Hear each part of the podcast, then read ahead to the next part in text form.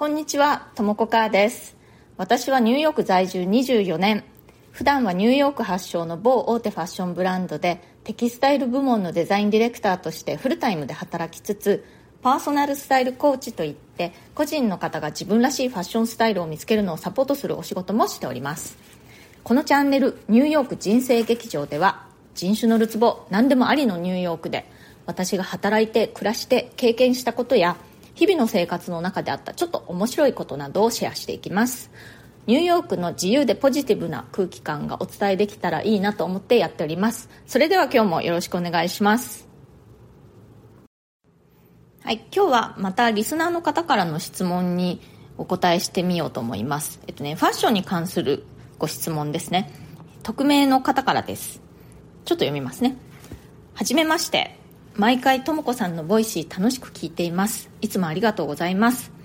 とも子さんに毎朝のコーディネートの決め方について質問です。毎朝時間がなくバタバタした中でその日着るものを決めるためなんだか毎日同じコーディネートです。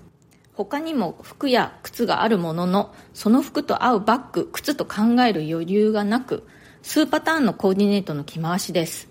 前日の夜決めればいいかもしれませんが毎晩子供の寝かしつけをしながら寝落ちしてしまいます。本心はクローゼットの中をもっと活用しておしゃれを楽しみたいです。とも子さんは毎日のコーディネートをどうやって決めてますか？ポイントがあれば教えてください。ということでいつも聞いてくださっているとのことで本当にありがとうございます。それから質問を送ってくださってね本当ありがとうございます。と私はその日着るものに関してはその日の朝の気分で決めますね。前日に決めておくっていうことはまあよっぽど何か特別な用事とかの場合でない限りはありませんね。まあ、その日の気分とかあとはお天気とかその気温の関係なんかで決めますね。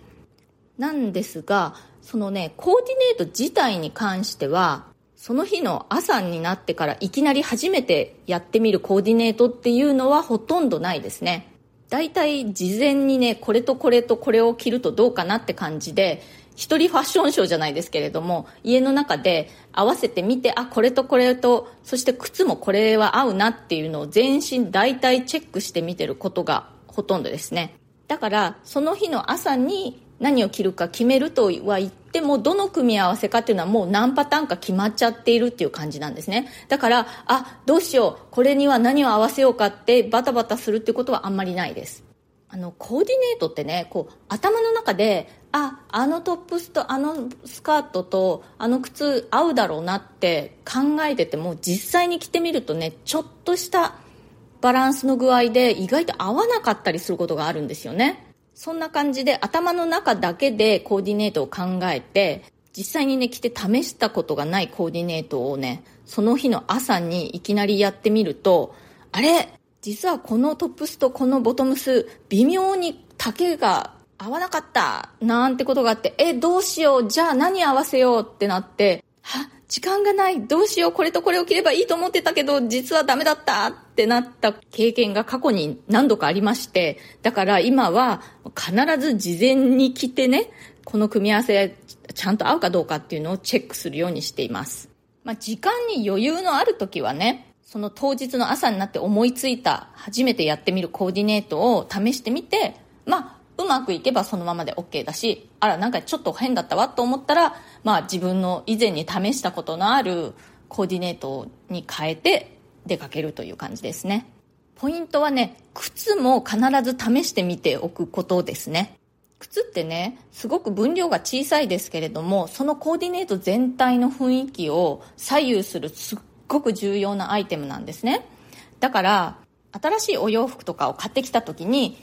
自分の今まで持っていた手持ちのアイテムでどれと合うかなって合わせてみるっていうことをやってみる方は結構いらっしゃるかもしれないんですけれども靴まで合わせてみてほしいんですね。全身のコーディネートを考えてみてほしいんです。靴がないとねコーディネートが完成しないんですよ、まあ、できればバッグも持ってみてほしいんですけれども、まあ、バッグよりも靴の方が大事です。バッグがね、少々合ってなくても、まあ、なんとかなるっていう感じなんですけれども、靴が合ってないのはね、結構致命的です。まあ、そんな感じで、その季節ごとにね、お気に入りコーデっていうのを何パターンか作っておくといいと思います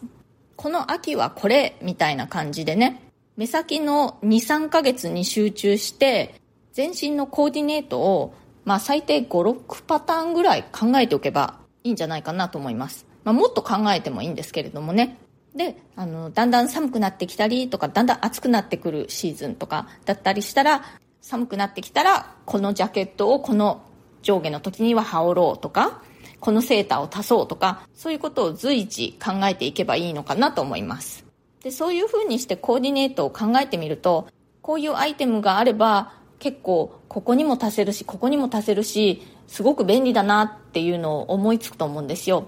例えばグレーのテーラードジャケットあったらここにも合わせられるしこのボトムにも合わせられるしいいな一つ買いたいなとかなんか綺麗な色のブラウスがあるといいなとかネイビーのタートルネックのセーターがあればこのスカートにも合うしこのジャケットの中にも着れるしとかそういう風にしてね何を買い足そうかなっていうのがちょっとこう見えてきたりすることがあるんですね。でいきなりでそれ何にもないところから突然思いついたりはしないので普段からやっぱりネットとかね雑誌とかで気になるコーデとかをチェックしておくといいかなと思います。で話を元に戻しますとこの秋はこれって自分の中で決めたその何パターンかの組み合わせそれをねそのシーズンずっと繰り返しちゃっていいんですよ。あの私ねいつも思うんですけれども日本の方って雑誌の影響か知らないですけれどもなんかね着回しをすごく重視する傾向にあるなと思うんですね。着回せれば着回せるほど偉いみたいな感じでいっぱいコーディネートの種類がないとダメっていう感じに考えている方が多いような気がするんですよ。だけど私それよりもたとえねそのコーディネートの数パターンが少なくても一つ一つのコーディネートが素敵で決まってるっていうことが大事なんじゃないかなと思うんですね。あの私ニューヨークのファッション業界でもう20年以上働いているんですけれどもそこで気がついたのはですねおしゃれな人たちってねびっくりするほど着回さないっていうことなんですね。なんかねむしろ同じ服ばっかりずっといつも着てるっていう印象の人が多いです、まあ、ずっとって言ってもねその何年も何年もっていう感じではないんですね。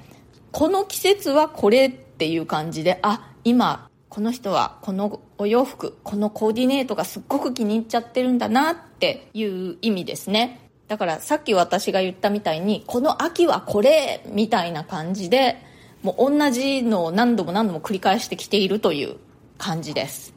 そうすると、まあ、季節がまた寒くなったり暑くなったりして変わっていきますからそうするとまた次のお気に入りコーデみたいなのが登場してそればっかり着ているという感じです。でそんな感じにしてこう季節が移り変わっていって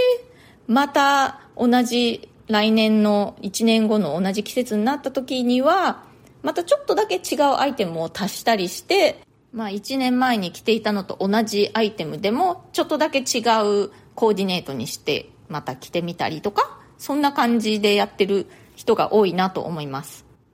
私の周りのファッション業界人の中にはですね、まあ、極端な感じの人もいましてまさにね本当同じコーデを毎日着てきちゃったりする人もたまにいます。そういう時はねさすがにちょっとこのお洋服洗濯してるかしらとか心配になっちゃったりするんですけれども、まあ、そんなに極端でない場合ですね。1週間のうちに2回ぐらい同じコーデとかあっても普通かなっていう感じですよ。とにかくねそのコーディネートは量より質だと思ってください。だからコーディネートの数をたくさん増やすよりも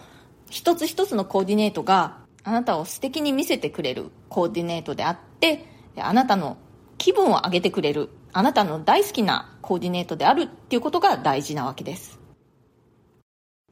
はい今日はリスナーの方からのご質問にお答えして毎朝のコーディネートどうやって決めるかということについてお話ししましたポイントはいくつかあってまず一つ目は、コーディネートをあらかじめ作っちゃっておくっていうことですね。その時に重要なのは、靴まで合わせて、この服にはこの靴が合うっていうのをちゃんと確認しておくっていうこと。もう一つは、コーディネートの数バリエーションにあんまりとらわれすぎない方がいいですよっていうことですね。コーディネートは量より質。繰り返しになってしまうことはね、そんなにダメなことではないですよ。それよりも一つ一つのコーディネートがバッチリと決まっているっていうことの方が大事です。参考になったでしょうか？こんな感じで質問やリクエスト、えー、相談なども受け付けていますので、私に何か聞いてみたいという方は、コメント欄からか、または私のプロフィールのところに質問できるリンクを貼っていますので、そちらをご利用ください。ファッションのことや、ニューヨークのこと、デザイナーとしての生活のこと、海外で働くこと、海外で暮らすこと、キャリアチェンジのこと、人生で何かチャレンジしてみたいことがあるけど背中を押してください。などなど。私にお答えできそうなことであればこの放送を通じてできるだけお返事していきたいと思います。それから私の放送をまた聞いてみてもいいなと思ってくださったらぜひチャンネルのフォローをよろしくお願いします。そうすると通知がいきますのでお聞き逃しがないかと思います。今日も最後まで聞いてくださってありがとうございました。今日は猫図がめちゃめちゃ小さい声でにゃーって言ってたの聞こえましたでしょうか？聞こえた方は、ラッキー耳がいい。おめでとうございます。